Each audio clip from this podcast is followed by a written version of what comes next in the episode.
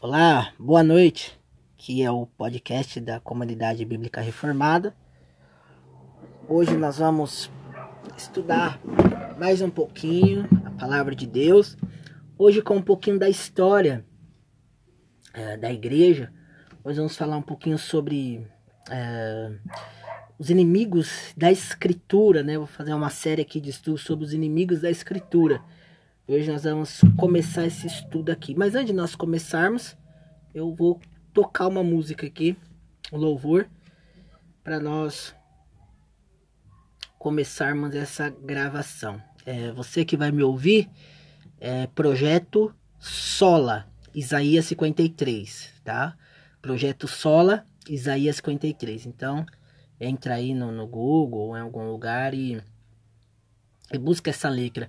Projeto Sola, Isaías 53. Outra vez, se você achar minha voz muito feia e quiser ouvir na voz do cantor original, é Projeto Sola, Isaías 53, está lá. Vamos tocar.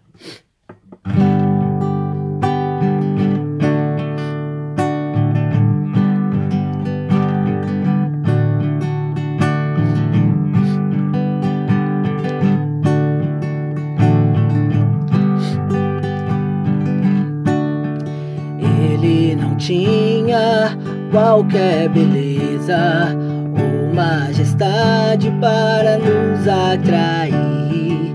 Nada havia em sua aparência para o desejarmos. Mas rejeitado dentre os homens, e ainda assim carregou nossas castigo nos traz paz e a esperança não se esvai.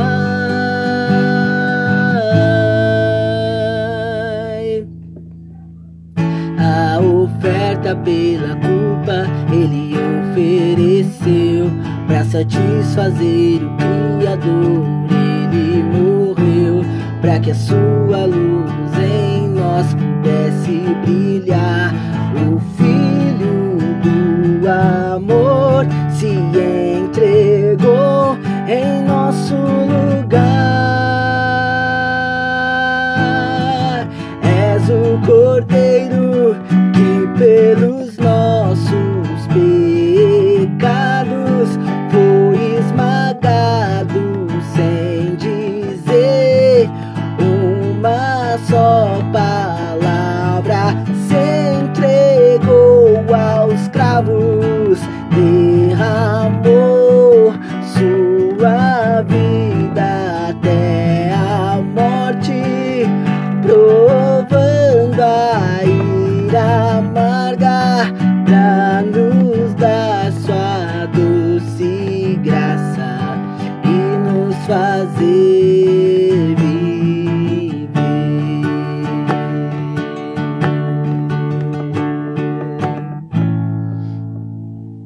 aí um pouco dessa música aí do Projeto Sola, né? Um hino do Projeto Sola, é, Isaías 53. Por que você quiser ouvir aí, é Isaías 53. Bom, irmãos, como eu disse no início, nós vamos falar um pouquinho dos inimigos da Escritura, os inimigos da palavra de Deus. Então nós vamos voltar um pouquinho no século 18, é, século 18, 19, aonde se iniciou o que os historiadores, o que nós chamamos de período moderno. Se iniciou então a modernidade. Nós saímos do período medieval, da Idade Média, e agora então começa o período moderno, né, que teve aí o seu início no século XVIII e se caracterizou caracterizou por uma confiança em relação à capacidade do ser humano de pensar por si mesmo. Então, o período moderno se caracterizou por uma confiança em relação à capacidade do ser humano em pensar por si mesmo, né, o racionalismo. Um grande movimento da modernidade foi o que é, nós chamamos e o que é chamado de iluminismo. O que foi isso? O iluminismo foi um movimento que surgiu no século XVIII. Movimento esse intelectual e político, também conhecido como época das luzes ou o clarear das ideias. Né? O iluminismo foi o período de transformação na estrutura social na Europa, onde os temas giravam em torno da liberdade e do progresso do homem. O problema é que desse pensamento iluminista saíram outros movimentos, como o romantismo, o marxismo, o feminismo, movimentos todos eles antropocêntricos. Movimentos antropocêntricos, ou seja, o homem no centro. Se na Idade Média o pensamento era teocêntrico, no iluminismo o pensamento era antropocêntrico. O homem no centro. No, na, idade, na idade moderna, então no, no, no período moderno, o pensamento era antropocêntrico, o homem no centro. Na Idade Média, por influência da reforma protestante, o pensamento era teocêntrico, Deus no centro. Já no período moderno, pela influência do iluminismo, o pensamento era antropocêntrico, o homem no centro. O iluminismo acreditava na onicompetência da razão humana. E com esse pensamento, eles criticavam o pensamento cristão. Porque para o iluminismo, o homem foi dotado de tal inteligência e de tal conhecimento que ele não precisa da intervenção divina. Ou seja, o homem é capaz de pensar sozinho, de decidir sozinho, de criar sozinho, de interpretar a própria Bíblia. Os teólogos iluministas, eles olhavam para a Bíblia e diziam assim: olha, não, não é necessário um auxílio divino. A razão humana é capaz de interpretar a Escritura.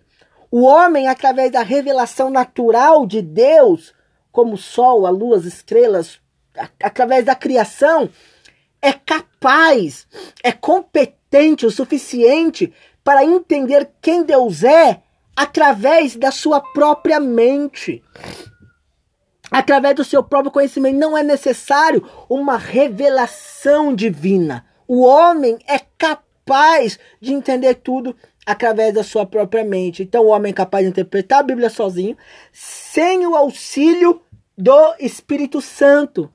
Tudo através da razão, nada de sobrenatural. Então, o iluminismo colocava o ser humano, o homem, no pico, no mais alto monte, no mais alto cume. Para o iluminismo, o homem era o centro, o pensamento do homem estava em, acima de tudo.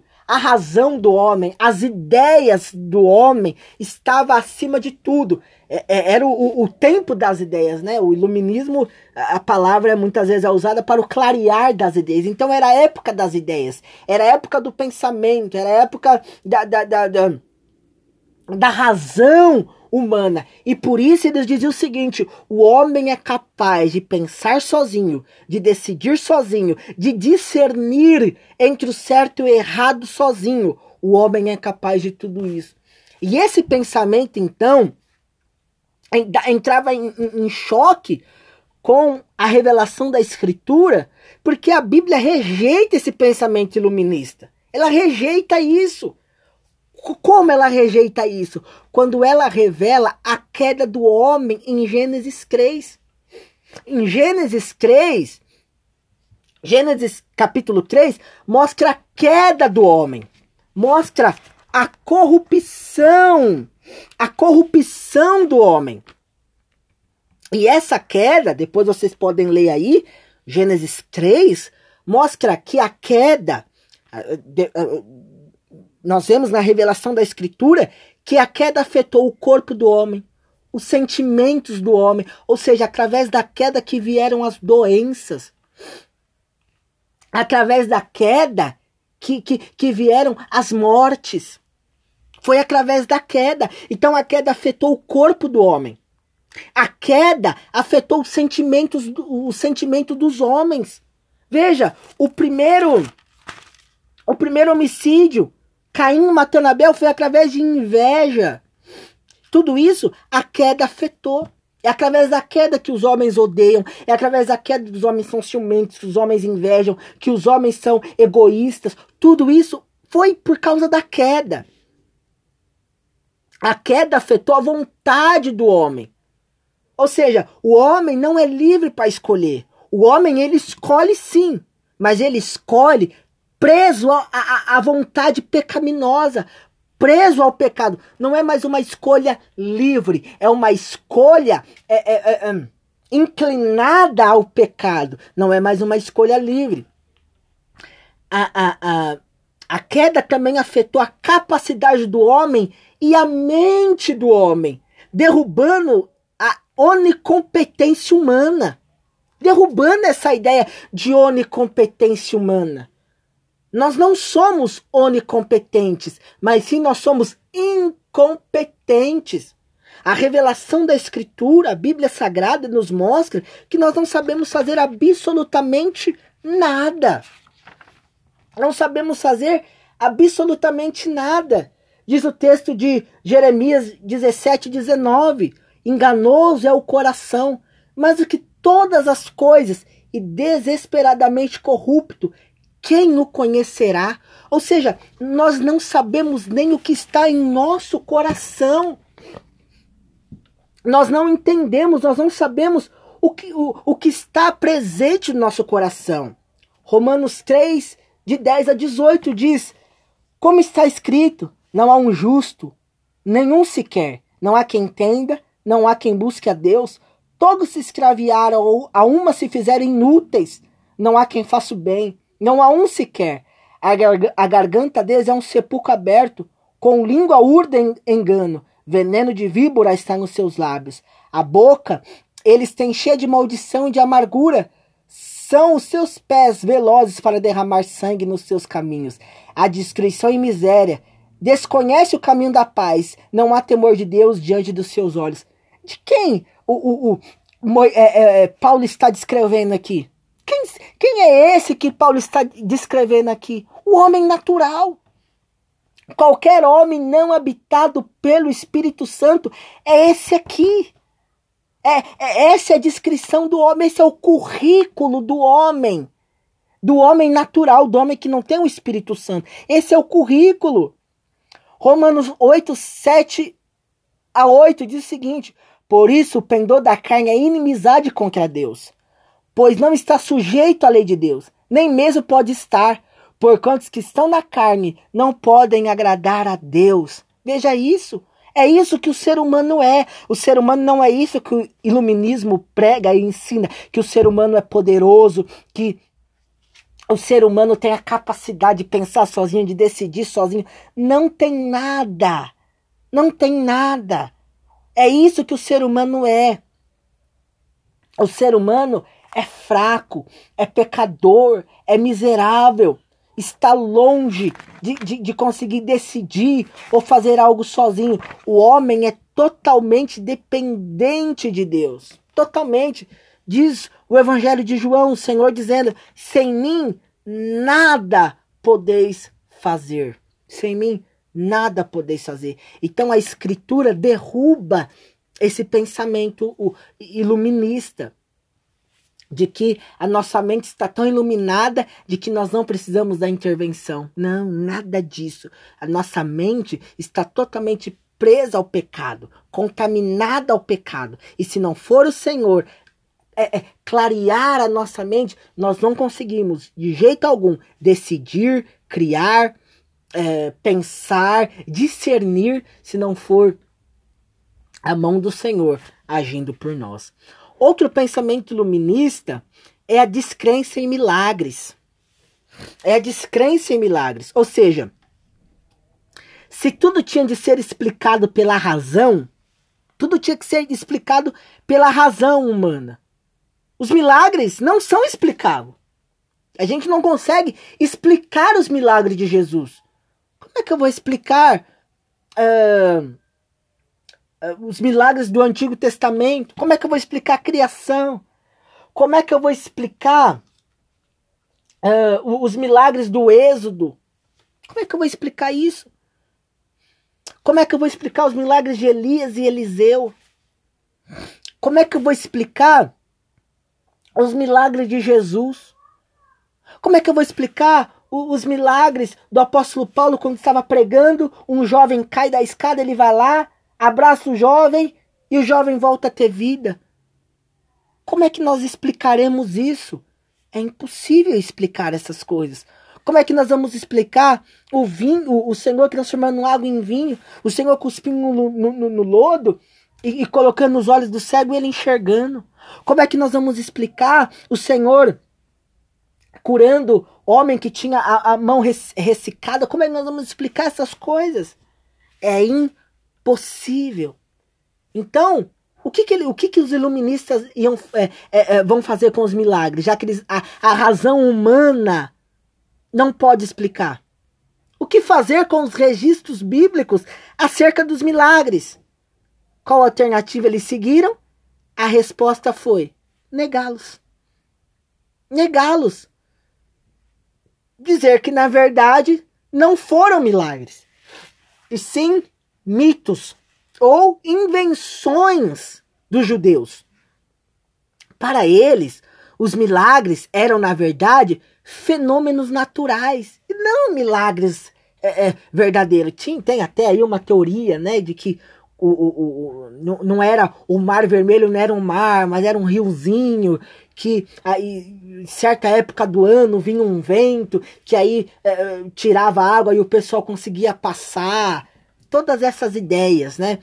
Tentando tirar a veracidade do registro bíblico, da história da Bíblia. por exemplo, na questão da ressurreição, eles diziam o seguinte: olha, não era na verdade ressurreições, mas na verdade eram enterros prematuros. Ou seja, a pessoa não estava morta de verdade. A pessoa adoecia, a pessoa adoecia, e aí eles já enterravam. Mas aí a pessoa melhorava. Aí a pessoa melhorava, na verdade não enterrava, né? É, é, colocava numa pedra lá. A pessoa melhorava e saía. É, essa, é, esse é o pensamento da ressurreição dos iluministas. Por exemplo, na, na ressurreição de Jesus, a ressurreição de Jesus, eles falam o seguinte: olha, é, Jesus não ressuscitou. Ele morreu sim, mas não ressuscitou. A morte dele não tem nada a ver com, com, com, com salvação. Ele não morreu para salvar ninguém, não teve poder na morte dele, é, não teve nada disso. O que ele fez foi um exemplo de moral, de altruísmo. Não tem nada a ver com, com, com, com, com, com salvação, com expiação de pecado. Foi um, um, um, exemplo de altruísmo. E nós temos que imitar esse modelo de Jesus e sermos bondosos, altruístas. Não tem nada a ver com o registro da Bíblia. E, e um do, dos, dos grandes pensadores iluministas, ele diz o seguinte: a prova que não eram milagres é o seu desaparecimento. Cadê os milagres agora? Porque eles não existem mais. Porque nós não vemos mais esses milagres. Então, a, o desaparecimento deles é a prova de que não eram milagres verdadeiros. Será que a Bíblia concorda com tudo isso? Será que a Bíblia está de acordo com tudo isso? Claro que não. A resposta bíblica, irmãos, todos os registros de milagres na Bíblia, como criação, os milagres de Moisés, os milagres de Jesus, as ressurreições, tudo isso foi real e verdadeiro. Mesmo que não consigamos entender ou explicar, tudo foi real e verdadeiro. Tudo foi real e verdadeiro. Porque, irmãos, aquilo que eu não entendo, o que eu faço com o que eu não entendo? Eu creio. Eu creio. Quando eu não entendo, eu não desisto. Eu não olho para trás. Quando eu não entendo, eu creio. Eu não entendo como o Senhor criou todas as coisas. Eu não entendo, mas eu creio. Eu não entendo como Lázaro pôde ressuscitar depois de três dias, quatro dias, mas eu, mas, mas, mas eu creio. Eu não entendo várias e várias coisas. Não tenho a resposta para isso, mas eu creio. Eu não entendo como os mortos vão ressuscitar no dia do juízo. Eu não entendo, mas eu creio que isso vai acontecer. Eu creio. Eu creio. E a nossa religião é baseada nisso. É baseada na fé. É baseada na fé. O cristianismo é baseado na fé.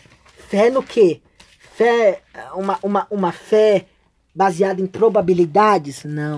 Uma fé baseada no escuro, um salto no escuro, de jeito nenhum. Mas uma fé baseada na palavra de Deus. É o que está escrito em Hebreus 11. Ora, a fé é a certeza das coisas que se esperam e a convicção de fatos que se não veem. É a fé. Diz ainda aqui em Hebreus, porque sem fé é impossível agradar a Deus. Eu não entendo, mas eu creio. Eu creio em milagres. Eu não posso entender, mas eu creio. Outra coisa, uh, refutando só esse pensamento, que eu não vou lembrar o nome desse, desse pensador iluminista, que ele disse que a prova que não existem milagres, a prova de que aqueles milagres eram falsos, é o seu desaparecimento. Uh, é claro, os milagres não são mais vistos como foram vistos na época de Moisés, na, na época de Elias, Eliseu, na época de Jesus, na época dos apóstolos. Nós, quando nós vemos a história da igreja, não há mais menções desses milagres. Mas a resposta bíblica é clara. É, os milagres, nós não vemos mais milagres como se via no passado, na época dos apóstolos, na época de Jesus, porque aqueles milagres eram credenciais. Eram, eram, eram credenciais dos apóstolos. E eram, eram para provar que Jesus era o Filho de Deus. Era para que as pessoas pudessem crer nele. Hoje não.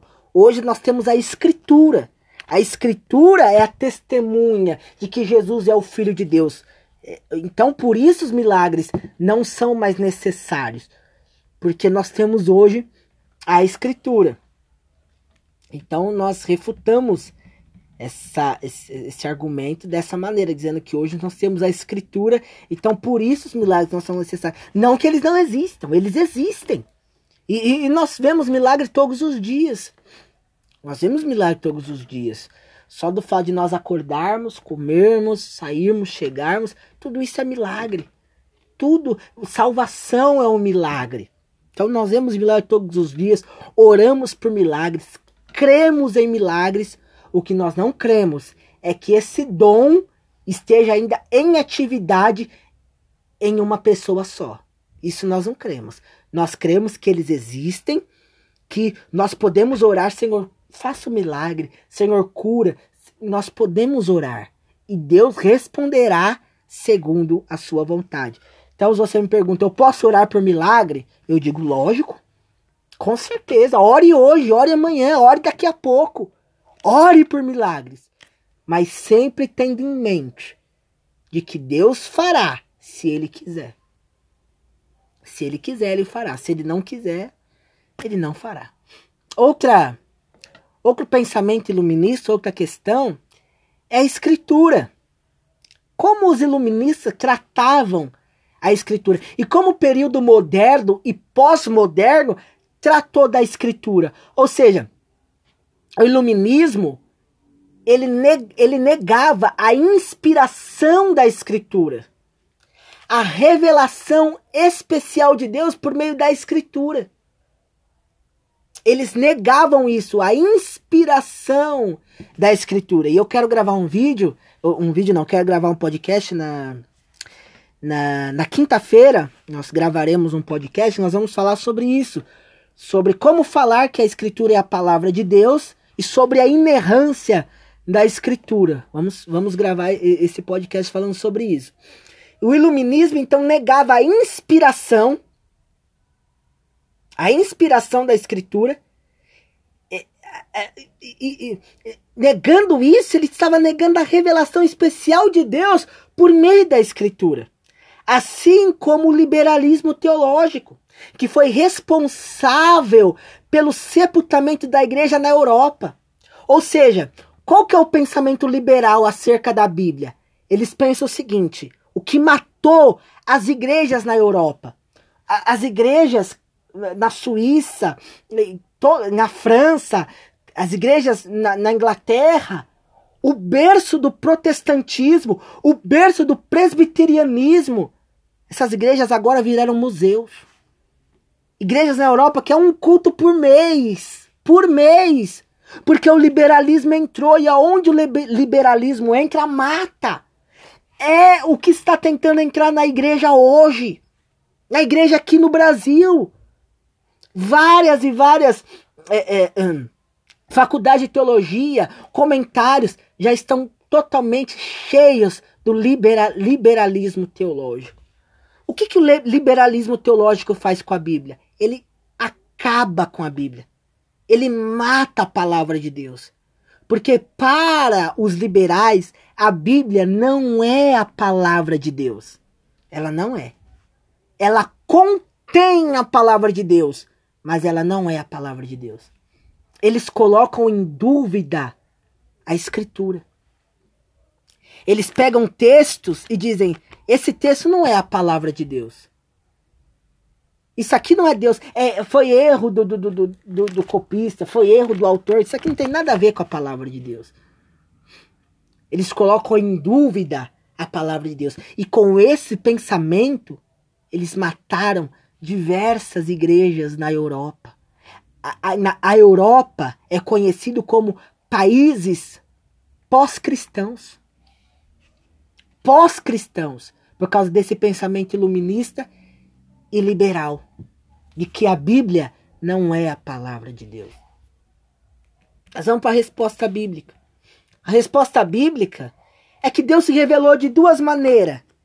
Está lá em Romanos. Romanos capítulo 2. Depois você dá uma olhada lá. Deus se revelou de duas maneiras. Uma pela natureza, que nós chamamos da revelação natural. Então, dá para ter um conhecimento de Deus através da natureza, mas não conhecimento salvífico. A revelação natural é mais como um juiz do que como alguém que vai salvar. Então, existe duas revelações. A primeira é a natural, através da natureza. Mas existe outra revelação. Essa é capaz de salvar. Que é o que nós chamamos de revelação especial que é a Escritura. Com isso, nós confessamos. Todo crente verdadeiro, ele confessa que a Bíblia não contém a palavra de Deus. Ela é a palavra de Deus. Ela é. A... Tem de ser dito isso novamente. A Bíblia é a palavra de Deus. Existe um grupinho aí de pessoas negando isso. Negando isso, dizendo que a Bíblia não é não a palavra de Deus. Que nós temos que nos distanciar da Bíblia e, e dar ouvido às profetas, às profecias da atualidade, às revelações. Nós te, um certo um certo pregador aí diz o seguinte: nós temos que buscar uma revelação mais fresca, a Bíblia está desatualizada. Nós temos que buscar uma revelação mais fresca de Deus. Irmãos, isso não existe. A Bíblia é a palavra de Deus. O Senhor Jesus disse: Passará os céus e a terra, mas as minhas palavras não hão de passar. Não hão. A Bíblia é atual ela é mais atual do que o jornal que você vai ler amanhã, vai assistir amanhã, vai escutar amanhã. Ela é mais atual do que tudo isso. Mas nós cremos que Deus inspirou os seus autores. Cremos que toda ela, toda, de Gênesis a Apocalipse, é a palavra de Deus. E todos os capítulos, todas as palavras, tudo aqui foi inspirado pelo Espírito Santo aos seus autores. Cremos nisso. cremos que a, escritura, que a escritura é a palavra de Deus. Não ouça quem diz o contrário. Não gaste tempo ouvindo esses homens, porque eles não são homens de Deus. Qualquer que nega a escritura está negando ao Senhor. Último, último ponto aqui. Outro pensamento iluminista contrário às escrituras é acerca da Teodiceia. O que seria isso, a Teodiceia? A Teodiceia é o, o estudo do mal. É o problema do mal. É, até a reforma protestante não tinha nenhum problema acerca do mal. Problema. É, é, é, Agostinho lidou com isso um, tempo, um, um pouco antes da reforma protestante. Então todos conseguiam entender, né? Já agora no, no, no modernismo, os, os iluministas duvidavam da fé cristã por causa do mal. Qual era o pensamento dele? Ou seja, como pode existir um Deus bom e coisas ruins ao mesmo tempo? Né? E essa discussão existe até hoje. A gente ouve muito disso aí, é até chato. Né? O mesmo pensamento de sempre. Como um Deus bom permite que coisas ruins aconteçam? Como um Deus bom permite ou deixa acontecer estupros, eh, pedofilia, assaltos, injustiça social, fome, seca, miséria? Se ele é bom, por que ele não impede tudo isso? Não é assim? Não é assim o pensamento? Se existe um Deus e se esse Deus é bom, como as pessoas dizem que ele é, por que ele não impede todas essas coisas de acontecerem? E muitos não creem em Deus por conta disso. Alguns vão dizer o seguinte: sabe por que ele deixa acontecer tudo isso? Sabe por que Deus deixa acontecer é, estupro, fome, seca, pedofilia, injustiça, Sabe por que ele deixa acontecer tudo isso? Porque na verdade ele não existe. Ele não existe. Porque se ele existisse, ele ia impedir todas as coisas de acontecerem. Ele ia impedir um mal. Ele não existe, e porque ele não existe, ele não impede. Ou que vão dizer o seguinte: Deus, ele não está no mal, ele apenas permite o mal. O mal as pessoas querem fazer, ele apenas permite. Então ele existe, mas ele só permite o mal. Ou que os vão dizer o seguinte: olha, Deus não tem nada a ver com o mal. Deus não tem nada a ver, Deus é bom, Deus só quer o bem das pessoas. Deus é bom, Deus é amor, ele só quer o bem das pessoas. O mal, na verdade, é consequência do mau uso do arbítrio humano. Deus deu livre arbítrio para os homens. Então, ele deu a liberdade. Ele disse o seguinte: olha, escolha o que você quiser, faça o que você quiser, eu creio em você, mas eu deixo você a, a, a, a, sua liberdade. Faça o que você quiser. E por conta desse mau uso do arbítrio humano, né? E aí nós voltamos lá no Iluminismo e vê como as pessoas que creem no livre-arbítrio é, andam de mão dada com o iluminismo. Diz o seguinte: olha, Deus nos deu capacidade de decidir. Nós temos a mente tão aberta, né? nós somos tão bons que Deus nos deu capacidade. Um, um, um, o, o, Teófilo, é, eu, eu, vou esquecer o nome dele, é do, do movimento Dunamis aí. Teófilo, é, é, só sei que é Teófilo o primeiro nome dele. Ele, ele, em um dos seus sermãos, em uma das suas pregações, ele diz o seguinte: Você é tão poderoso, você é tão poderoso que Deus te deu livre-arbítrio. Fala dessa maneira. Então, não, é um pensamento iluminista, completamente iluminista. E qual que é a resposta bíblica acerca do mal? Isso vai é, de encontro com o que nós estamos passando aqui no, no nosso no mundo, né? E aqui no, no Brasil, é o problema do coronavírus.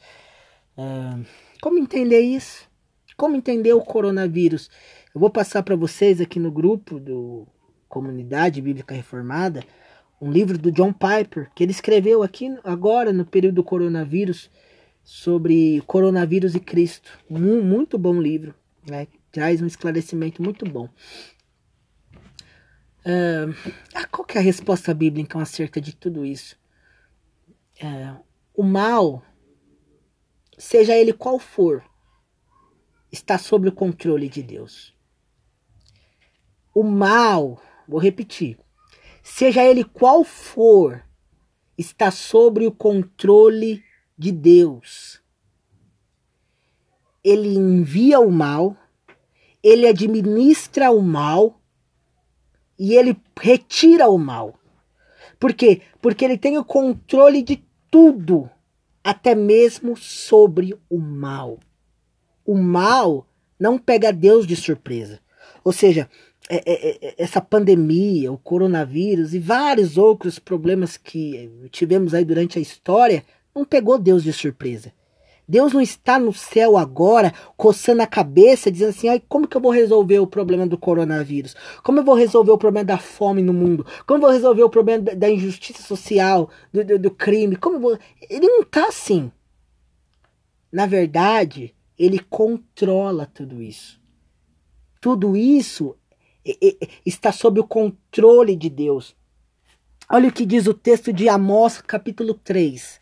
Esse eu peço que vocês abram aí, ou depois vocês anotam e leem depois. Amós.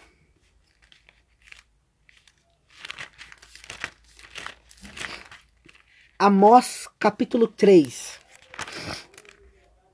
Olha o que diz o texto. Amós, capítulo 3, verso 3, diz o seguinte: Andarão dois juntos, se não houver entre eles acordo? Rugirá o leão no bosque, sem que tenha presa?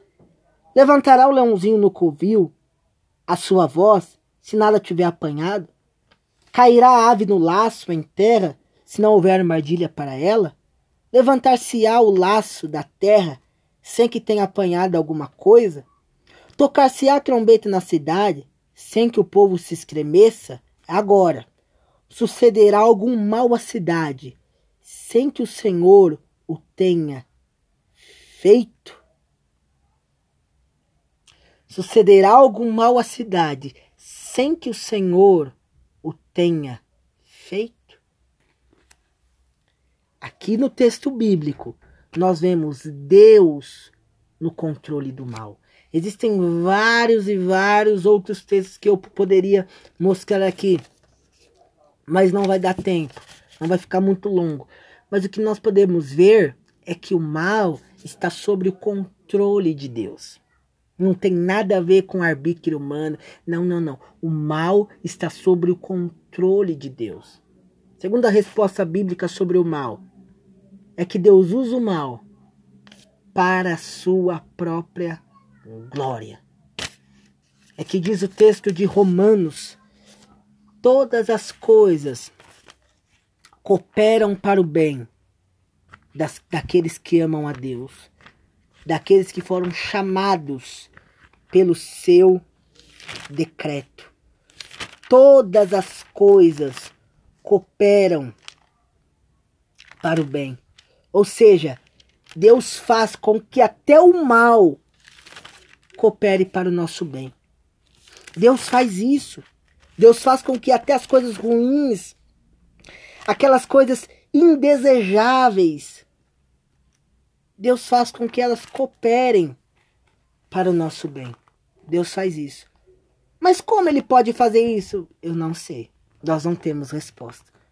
Nós não temos resposta. O que nós sabemos é que isso acontece. O que nós sabemos é que isso acontece. Deus faz isso. Nós temos o exemplo nos evangelhos do homem cego. Ele estava cego, ah, tinha nascido cego, ou. E, e, e, na verdade não tinha nascido cego, mas estava, tinha nascido cego. E, e aí os discípulos, olha, quem pecou para que esse nascesse assim? Eu confundi com outro cego, esse aí nasceu mesmo, né? Quem pecou para que esse nascesse assim? E o Senhor diz: olha, ninguém pecou mas é para que o Filho do homem seja glorificado. Ou seja, Deus glorifica, Deus é glorificado até mesmo no mal. Deus é glorificado. E outra coisa que a Bíblia nos revela sobre o mal, que o mal também é resultado da desobediência dos homens. Veja, existem duas verdades na Bíblia. E essas duas verdades parecem se contradizer, mas não estão se contradizendo. A primeira verdade é que Deus é soberano sobre tudo. A primeira verdade é que nada acontece fora dos decretos de Deus. Deus decretou tudo, até mesmo o mal. A fome, sim. As doenças, sim. As calamidades, sim. As, as mortes, sim. Tudo. As, as crianças que nascem deficientes, sim. As pessoas que nascem mudas, surdas, cegas, sim. As guerras, sim. As atrocidades, sim. Ele decretou tudo isso. E tudo isso acontece segundo a vontade dele. Sim, isso não temos que discutir. A Bíblia revela isso. Mas a mesma Bíblia revela que o homem é totalmente culpado dessas coisas. É totalmente culpado. Que ele fez porque quis. Ele decidiu fazer.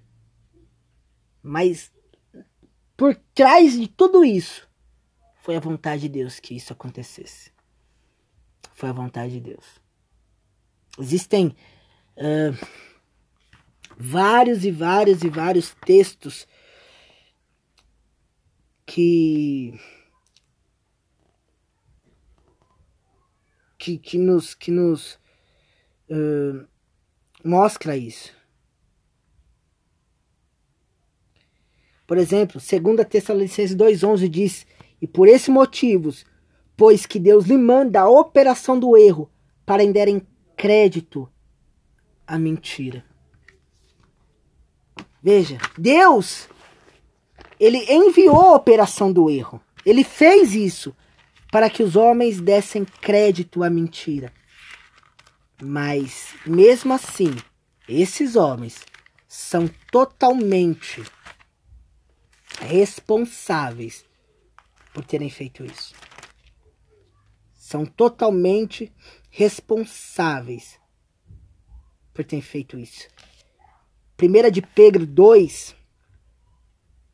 Primeira de Pedro 2, verso 6, diz assim: Pois isso está na escritura. Eis que põe em Sião uma pedra angular que Cristo, eleita e preciosa, e quem nela crer não será de modo algum envergonhado. Para vós outros, portanto, que credes, é preciosidade, mas para os descrentes, a pedra que os construtores rejeitaram, essa veio ser a principal pedra angular. Pedra de tropeço e rocha de ofensa. São estes que tropeçam na palavra, sendo desobedientes para o que também foram postos. Olha o que o texto está dizendo: que o Senhor colocou esses homens para serem desobedientes. Ele fez isso. Mas isso, essa verdade, não anula a outra verdade de que esses homens fizeram isso porque quiseram. Nós, calvinistas, nós entendemos que existem essas duas verdades e nós não anulamos nenhuma delas. Nós dizemos, Deus controla tudo. E nós dizemos, o homem é totalmente responsável pelos atos. Os arminianos não. Os arminianos, eles negam o controle de Deus. Eles pegam essas duas verdades e falam assim: nós não queremos essa que Deus é soberano. Nós só queremos essa que o homem é responsável. Eles anulam uma para defender outra. Nós não. Nós defendemos as duas. Nós conseguimos ver isso na Bíblia que Deus controla tudo. E nós conseguimos ver na Bíblia também que o homem é totalmente responsável.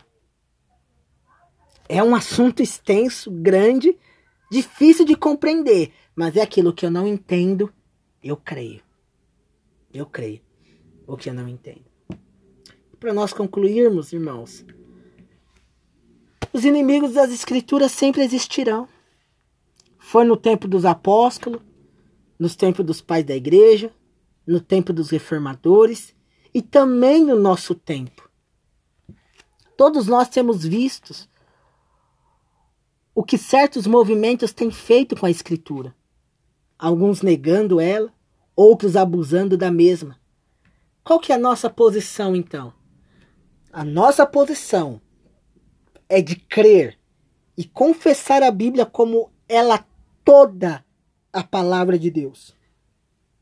Mesmo que isso nos custe a vida, emprego, posição social, amizade, mesmo que isso nos custe, nós temos que confessar que a Bíblia é a palavra de Deus.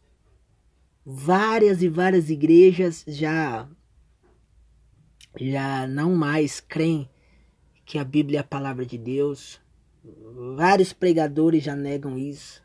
Várias igrejas agora estão com certas tendências, movimentos contrários à Escritura, contrários à palavra de Deus. E nós temos que ficar firmes, irmãos. Firmes. Ah, mas tive uma. Não, não, não quero saber. Eu creio na Bíblia. Creio na Bíblia. Creio em tudo que a Bíblia revela e tudo que a Bíblia diz. É desse. É nisso que nós temos que crer. Vamos orar. Senhor Deus, Pai, quantos inimigos a Escritura tem tido durante a história? Foi assim no tempo dos apóstolos, foi assim no tempo dos pais da igreja, foi assim no tempo dos reformadores, e tem sido assim no nosso tempo. Quantos hoje, Senhor, já não creem mais que a Bíblia é a tua palavra? Quantos hoje já não creem na inerrância dela, na infalibilidade, na inspiração, na verdade, na veracidade da mesma? Muitos já não creem. Muitos já estão colocando em dúvida a fé de outros. Mas a minha oração por mim e por todos que estão ouvindo é Deus, coloque cada dia mais fé em nossos corações. Que cada dia mais nós nos acheguemos a esse livro, crendo que ele não é qualquer livro, mas que ele é a tua palavra, que ele é a sua revelação, que os autores aqui escreveram inspirado pelo teu Espírito Santo. Não nos deixe desconfiar da palavra. Não nos deixe negar ela, duvidar dela ou abusar dela. Mas que possamos, ó Deus, ser iluminados pelo teu Espírito Santo para interpretarmos a tua palavra da forma correta e certa. É no nome do teu Filho Jesus Cristo que eu oro. Amém.